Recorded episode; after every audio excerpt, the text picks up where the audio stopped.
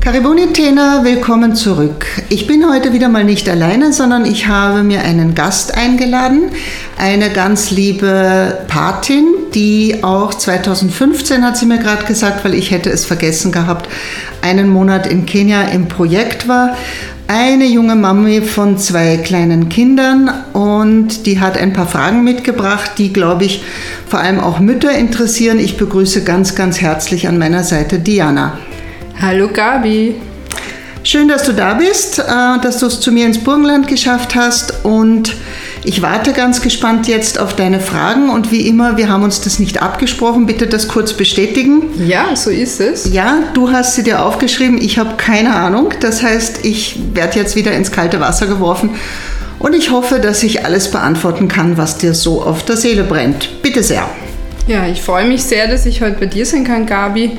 Äh, einfach weil äh, ich mich seit 2015, wo ich in Kenia war, auch sehr viel beschäftigt habe innerlich mit dem Thema, wie die Kinder dort aufwachsen. Jetzt ist das natürlich bei mir ganz akut. Meine beiden Kinder sind vier und eineinhalb Jahre alt. Es gibt sehr viele Erziehungsratgeber, sehr viele Meinungen. Und ich glaube, dass wir da komplett anders äh, in der Erwartungshaltung sind als die Familien in Kenia. Du, liebe Gabi, bist ja nicht nur geistige Mutter von über 600 Kindern in Kenia in der mhm. Schule, sondern auch Mutter von zweier, zweier Töchter, die bereits erwachsen sind. Genau. Und gerade seit ich selbst Mutter bin, frage ich mich halt manchmal, wie das die Mütter in Kenia erleben oder manche Probleme lösen. Und deshalb bin ich sehr glücklich, dass ich dir diese Fragen heute stellen kann. Mhm. Die fallen mir dann ein, wenn ich äh, wieder durchs Wohnzimmer laufe um drei in der Früh mit meinem Baby zum Beispiel. Oder auch, äh, wenn ich diverse Wutanfälle miterleben darf. Und da bin ich jetzt wirklich neugierig, was du mir alles erzählen kannst. Mhm. Dann legen wir los. Ja, also vielleicht einmal das grundlegende andere ist natürlich, und das hört man ja hier auch immer wieder, und das kann ich auch so bestätigen, ähm, es gibt ja in Kenia ganz viele Menschen, die die Kinder erziehen. Das heißt, es lastet nicht alles auf einer Person, die sich Mama nennt, sondern dieser Spruch, um ein Kind großzukriegen, braucht es ein Dorf, der ist in Kenia tatsächlich ähm, angekommen. Das heißt, ähm, Mütter arbeiten, das ist einmal Fakt, weil äh, wenn eine Mutter nicht irgendeiner Tätigkeit nachgeht, gibt es für die meisten, äh, wenn nicht ein Vater da ist, der gut verdient äh, und man sich das leisten kann, zu Hause zu bleiben, gibt es halt einfach nichts zum Essen. Ähm, und wenn nicht Arbeit, dann ist Haushalt natürlich eine ganz andere Nummer als bei uns. Das fängt schon damit an, dass die Frauen meistens sehr früh in der Früh auf ihrem Kopf das Wasser nach Hause schleppen, weil es kommt halt nicht aus der Wasserleitung. Und waschen mit der Hand und kochen und das Ganze ist halt alles nicht automatisiert. Ähm, aber sie sind dadurch entlastet, dass es Großeltern gibt, Cousinen gibt, Nachbarn gibt, ähm, eine Freundin gibt, ähm, eine große Tochter gibt und man denen auch allen zutraut, dass sie das eigene Kind genauso gut erziehen können wie man selber. Ähm, das heißt vielleicht auch ein Appell an die Mütter hier in, in Europa, setzt euch auf die Kinder nicht drauf. Alle anderen sind genauso gut im Erziehen wie ihr selber äh, und lasst einfach auch ein bisschen Fremdeinwirkung zu. Das entlastet ganz enorm. Und der zweite Grund ist sicher auch, es gibt mehr als ein Kind. Es gibt viele Kinder, wenn nicht in der gleichen Familie, dann Haus an Haus, Tür an Tür, Hütte an Hütte. Ähm, das heißt, so ein Kind ist praktisch nie alleine. Das kann mal ein Problem werden in der Pubertät. Das ist manchmal auch ein Problem für mich, wenn ich also da in Kenia in meinem Haus sitze und wirklich nie Ruhe habe. Aber es wird im Allgemeinen gut aufgenommen, gut akzeptiert. Und weil du sagst, du gehst in der Nacht mit deinem Kind am Arm spazieren, ähm, das gibt es nahezu nicht in Kenia. Und da habe ich wirklich viele Mütter gefragt. Ähm, auch wenn die Kinder vielleicht jetzt nicht durchschlafen, ein Kind schläft ja nie allein. Das heißt, es gibt entweder die Situation, die ganz kleinen Babys, die auch noch gestillt werden, schlafen bei der Mama. Wenn sie etwas größer sind, wechseln sie ins Bett von den älteren Geschwistern oder ins Bett von der Oma oder von der Tante, die auch noch mit in der Hütte schläft. Oder es schlafen sowieso alle in einem Raum, weil es eine Einraumhütte ist. Und das heißt, beim kleinsten Quäker, wenn die Mama es nicht hört, irgendwer hört es, das Kind wird sofort beruhigt, herumgetragen, meistens nicht. Ähm, solange es gestillt wird, wird es gestillt, während die Mama vielleicht noch halb schläft. Ähm, und auch eine sehr schöne Situation zum Beispiel, wenn jetzt so eine komplette Familie, wenn die Mama entbunden hat, dann hat sie eine absolute Schonzeit. Da kommen dann die Eltern, die Großeltern, von der Mutter, vom Mann, ähm, schlafen teilweise vor dem Bett der Mutter auf dem Boden und nehmen der Mutter alles ab, was man nur abnehmen kann. Die muss nicht kochen, die muss nicht waschen, die muss die Hütte nicht sauber halten, die muss maximal das Kind am Busen stillen und dann wird es schon wieder weggenommen. Also die Hilfe der Familie und auch der Gemeinschaft ist eine größere.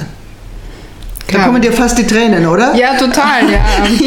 so viele Fragen kommen da jetzt ähm, in meinen Kopf. Äh, die erste, die ich aber hatte, war, Gabi, was ist mit den Papas? Du hast von den Müttern geredet, den Cousinen, den mhm. älteren Töchtern, aber ja. was ist da mit dem Y-Chromosom? Wo ist denn das? Ja, ähm, also in vielen Familien nicht vorhanden, muss man ganz einfach sagen. Und zwar nicht immer aus Boshaftigkeit, sondern Natürlich, klar, es gibt die von vornherein alleinerziehenden Mütter. Ähm, entsprechende Y-Chromosome nennen wir Bushfathers. Ähm, kommt aus dem Busch, geht zurück in den Busch, war also nur auf Durchreise. Ähm, ganz oft sind Väter auch bereits gestorben, weil alleine schon es gibt kaum Arbeitssicherheitsgesetze. Das heißt, arbeiten zu gehen ist ganz oft auch eine ganz gefährliche Sache. Also wir haben viele, viele Arbeitsunfälle, wir haben viele Verkehrsunfälle, wir haben viele Väter, die gestorben sind an Krankheiten, weil sich die Familie die OP nicht leisten konnte, die Medizin nicht leisten konnte, den Arzt nicht leisten konnte. Das heißt, Väter, die mal vorhanden waren, sterben im Allgemeinen wesentlich früher als die Mütter. Und manchmal reisen Väter auch der Arbeit nach, so wie das ja auch in Amerika vielfach noch der Fall ist. Das heißt, es gibt in Mombasa oder irgendwo Upcountry Arbeit, die Väter reisen dorthin, die Mütter sind mit den Kindern alleine. Also es gibt viele verschiedene Möglichkeiten, dass Väter nicht da sind. Das kommt häufiger vor, und ich habe keine wirkliche Ahnung, wie ich das erklären kann oder warum es so ist. Es kommt häufiger vor in christlichen Familien. In muslimischen Familien sind Väter da und sie sind auch sehr aktiv. Und das hören Frauen jetzt nicht sehr gerne, aber es tut mir leid, es ist so. Wenn es in einer Familie Vater, Mutter, Kinder gibt, dann ist der Vater viel, viel mehr mit den Kindern zusammen und unternimmt was mit den Kindern, erzieht die Kinder und spielt im weitesten Sinne auch mit den Kindern als die Mütter. Ähm, mir kommt ganz oft vor, dass die Mütter so eine Art Schutzzone um sich bauen, weil sie halt wirklich mh, mm, so viel zu tun haben, so viel Verantwortung haben, auch so abgearbeitet sind. Und gerade so eine Mutter, die vielleicht sechs, acht, zehn Kinder geboren hat, die kümmert sich nicht um alle acht oder zehn Kinder, da bleibt ganz, ganz viel dann, wenn der Vater da ist, am Vater hängen oder an den Geschwistern. Also dieser Mama-Faktor, wie wir ihn so in unserer Sozialromantik ganz oft haben, der existiert nicht. Mütter schieben relativ schnell ihre Kinder ab. Das muss ich einfach so sagen als Satz. Sie schieben ihre Kinder ab, wo es geht. Eben an die Verwandtschaft, an die älteren Geschwister. Die älteren Geschwister kommen richtig dran in Kenia. Also die haben kein leichtes Leben. Wenn du die älteste Schwester oder der älteste Bruder bist, dann hast du wirklich die A-Karte. Weil du bist voll verantwortlich für deine Geschwister. Die werden dir einfach umgehängt. Ich bin auch älteste Schwester. Ich kann sagen, das zieht sich. Ähm, und wenn es Väter gibt, dann machen die wirklich nach der Arbeit oder wenn sie zu Hause sind, recht viel mit ihren Kindern. Also die Mütter machen Haushalt, machen Feld, übernehmen die Arbeit, holen das Wasser. Allein das Wasser holen ist eine Frage von oft zwei, drei Stunden am Tag. Werden da die Kinder mitgenommen teilweise oder machen das die Mamas allein? Also wenn sie klein sind, sind sie ja umgehängt. Also du hast sicher auch schon mal bei uns Bilder gesehen. Hinten hängt das Kind, auf dem Kopf ist der Wasserkrug und meistens noch ein Bündel Brennholz, auch noch irgendwo. Auch noch am Wasserkrug. Auch noch irgendwo vielleicht. am Wasserkrug. Also die, die, die, sind richtige Arbeitstiere, ja, die, die Frauen in den, ähm, in den Hütten, in den Dörfern.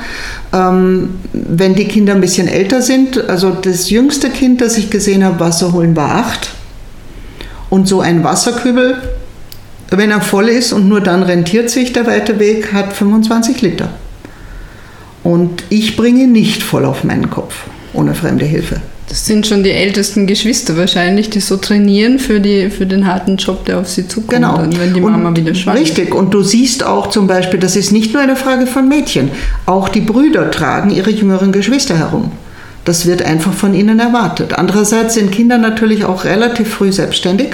Das heißt, dieses Bemuttern oder Bevatern ähm, hört recht früh auf. Also spätestens, wenn das nächste Kind auf die Welt kommt, wäre das ja auch technisch gar nicht mehr möglich. Da musst du irgendwen für das andere Kind, also wir nicht, wir zersprageln uns hier in Europa, aber in Kenia ist es doch anders. Und Vielleicht auch nochmal die, dieser Grundgedanke, äh, Kinder sind in Kenia ein Teil der Familie, sie sind aber nicht die Nummer eins. Das heißt, sie werden auf kein Podest gestellt und behütet bis zum Schluss, sondern ähm, sie haben eine Funktion. Jedes Kind. Ob das Bub ist, ob das Mädchen ist. Ähm, natürlich, sie gehen in die Schule, aber wenn sie aus der Schule kommen, dann helfen sie die Ziegen hüten, äh, auf der Farm mitarbeiten, Wasser holen, ähm, beim Kochen helfen, die Hühner, die Eier, die, die, die, die Tiere versorgen und so weiter und so weiter. Ähm, und da wird auch kein großes Aufhebens drum gemacht. Du willst essen, also musst du auch mitarbeiten. Das erinnert mich daran, dass du in einer Folge erzählt hast, dass du am Bauernhof aufgewachsen bist. Genau. War das bei dir damals ähnlich? Da muss ja viel Arbeit geben auf so einem Hof. Genau. Nicht? Also ähm, es war bei mir wahrscheinlich schon nicht mehr ganz so schlimm als Enkelkind, wie es bei meiner Mutter war, die als, als Tochter dort aufgewachsen ist, noch dazu als älteste Tochter, die hat wirklich viel arbeiten müssen.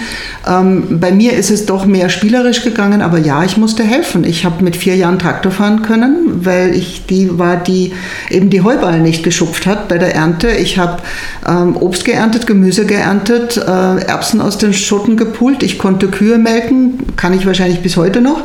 Ähm, also das habe ich alles gelernt und manchmal denke ich mir, vielleicht fühle ich mich in Kenia auch deshalb so unglaublich wohl, weil das so ein Zurückkommen ist in eine wirklich bodenständige ähm, Gesellschaft mit ganz viel Hausverstand, ähm, wo sich die Menschen viele Spleens einfach nicht leisten können. Ja, da ist der, der Tag ausgefüllt mit Aufgaben, um zu überleben. Ne? Genau. Das heißt, eigentlich haben wir in Europa die Sozialromantik, wenn wir es jetzt umdrehen, nicht?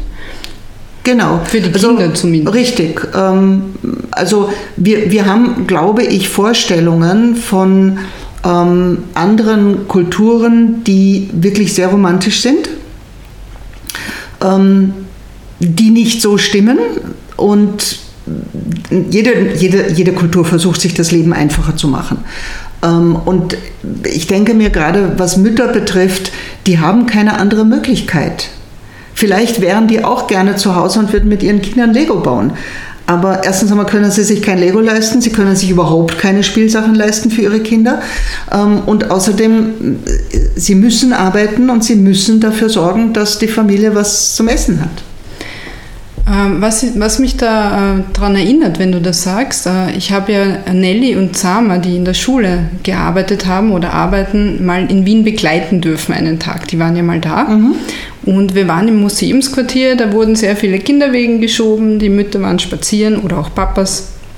Und die Nelly hat, ähm, war wirklich schockiert. Also die hat das gesehen und hat gemeint, das geht doch nicht, dass man da das Baby reinlegt. Ähm, das sieht die Mama nicht mal, das ist mhm. so weit weg. Äh, also das war wirklich ein bisschen ein Entsetzen. Ja. das gleiche Entsetzen haben Sie übrigens, wenn, wir Ihnen, wenn ich Ihnen erzähle, dass bei uns Kinder ein eigenes Kinderzimmer haben, solange sie noch klein sind. Und da sagen mir tatsächlich die Mütter, das ist ja, das ist ja Kindesmisshandlung. Du kannst doch ein dreijähriges, vierjähriges, sechsjähriges Kind nicht allein in einem Zimmer schlafen lassen, ohne Geschwister, ohne Eltern, ohne Großeltern, ohne Tanten, ohne Cousinen, um Himmels willen. Also für die ist eigenes Zimmer etwas, wo man drüber redet ab der Pubertät. Da müssen ja die Buben auch ausziehen. Das ist auch so etwas, was wir ja gar nicht am Schirm haben. Ähm, das ist ein bisschen so wie in der Tierwelt, wo die, die Bullenelefanten dann die Herde verlassen müssen. Ja, genau, hinter uns hängt ein Bild von Elefantenmama mit Kind. Hoffen wir mal, es ist ein Mädchen, das Kind. Das sieht man nicht so genau, weil dann darf es bleiben.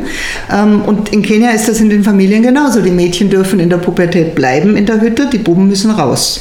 Das heißt eigentlich, äh, das eine ist dieses Körperliche, was die Mütter sicher dort mehr haben. Die schieben das Kind nicht, können natürlich auch nicht. Im Sandort kannst du keinen Kinderwagen genau. fahren, das ist, ist klar. Und ähm, das andere, die Mütter, die sich eigentlich, kann man sagen, emotional distanzieren von den Kindern. Ja. Das heißt, Abseits der Sozialromantik, wie kann ich mir dann die Zuneigung der Mütter in Kenia vorstellen? Eine sehr starke körperliche Komponente, aber keine emotionale. Mhm. Genau so könnte man es zusammenfassen. Ähm, körperlich ja, da wird alles getan und die Zuneigung äh, deiner Eltern erfährst du dadurch, dass du was zum Essen am Tisch hast. Ähm, das heißt, auch zu besonderen Tagen wird versucht, mal was Besonderes zu kochen. Das heißt, sehr viel geht Liebe über das Essen bereitstellen.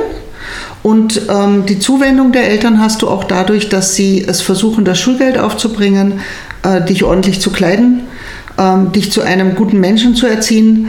Aber dieses Kuscheln und Schmusen, das gibt es eher weniger. Und das merke ich dann an meinen persönlichen Kindern oder auch an Kindern einfach so am Schulhof, wenn ich da bin. Ähm, ich bin ein sehr körperbetonter Mensch. Einer meiner ersten Berufe ist Masseurin. Ähm, ich kuschel gerne, ich schmuse gerne, ich fasse Menschen gerne an und ich schnapp mir dann einfach auch mal ein Kind auf den Schoß. Ich, ich knuddel. Ähm, und nach der ersten Schreckminute genießen das alle total, weil sie genau das zu Hause nicht bekommen. Also maximal ist so auf den Schoß setzen, aber dann ist man beschäftigt und man redet und man tut irgendwas. Ähm, und ganz viele Kinder, muss man auch dazu sagen, die bei uns sind, haben überhaupt keine Mutter mehr oder haben ihre Mutter gar nie kennengelernt, weil die Sterblichkeit bei der Geburt einfach in Kenia immer noch sehr hoch ist. Ähm, ich denke mir mal, dass wir da wenn du nicht jetzt etwas ganz Gravierendes noch hineinbringen möchtest, ähm, dass wir vielleicht mm, mit dieser Folge ein bisschen jetzt zum Ende gekommen sind und wir werden eine zweite Folge anschließen, weil ich sehe auf deinem Zettel dort, dass du noch ganz viele Fragen hast, ja, also, die wir also beantworten könnten. So ist es. Wir sind da jetzt super ins Gespräch gekommen und einiges haben wir gestreift, aber so wirklich die Fragen haben wir noch gar nicht mal begonnen. Also bitte, dann müssen wir das natürlich gleich in einer zweiten Folge nachholen. Aber ich würde sagen, wir nehmen das jetzt mal als Einleitung. Mhm. Und machen mit einer zweiten Folge dann weiter. Vielleicht als Schlusssatz kann, nehme ich mir mal mit, mhm. was ja auch bei der Nicola Schmidt auch sehr viel äh, vorkommt in den Erziehungsratgebern. Kinder brauchen ein Dorf. Kinder brauchen ein Dorf, unbedingt. Kinder brauchen viele Menschen, die sie erziehen. Und ähm, wir als, als Schule, als Brennpunktschule, versuchen das auch in der Schule. Ich erkläre unseren Lehrern, und die wissen das auch inzwischen, vom Lehrer bis zur Köchin, bis zum Gärtner, bis zum Security am Tor, wir ersetzen auch Eltern. Das heißt, wir sozialisieren die Kinder bei uns auch. Wir bringen ihnen die Dinge bei, die sie vielfach zu Hause gar nicht lernen, weil es nicht möglich ist, weil es einfach untergeht in der Fülle der Kinder oder weil einfach die zwei Bezugspersonen nicht da sind, weil eine Großmutter mit 80 schon überfordert ist mit den zehn Enkeln, die sie da zu betreuen und zu füttern hat. Ähm, das heißt, wir sind nicht nur eine Schule, wir sind für ganz viele der Kinder auch einfach ein Zuhause. Es ist eine schöne Vorstellung, heute schlafen zu gehen mit dem Gedanken, dass für 600 Kinder in Kenia das Realität ist auf jeden Fall. Genau, ich danke dir jetzt mal an dieser Stelle und ich danke allen Zuhörern und ich verspreche, es gibt eine Folge 2. Bis dahin, habt es gut, passt gut auf euch auf und alles Liebe.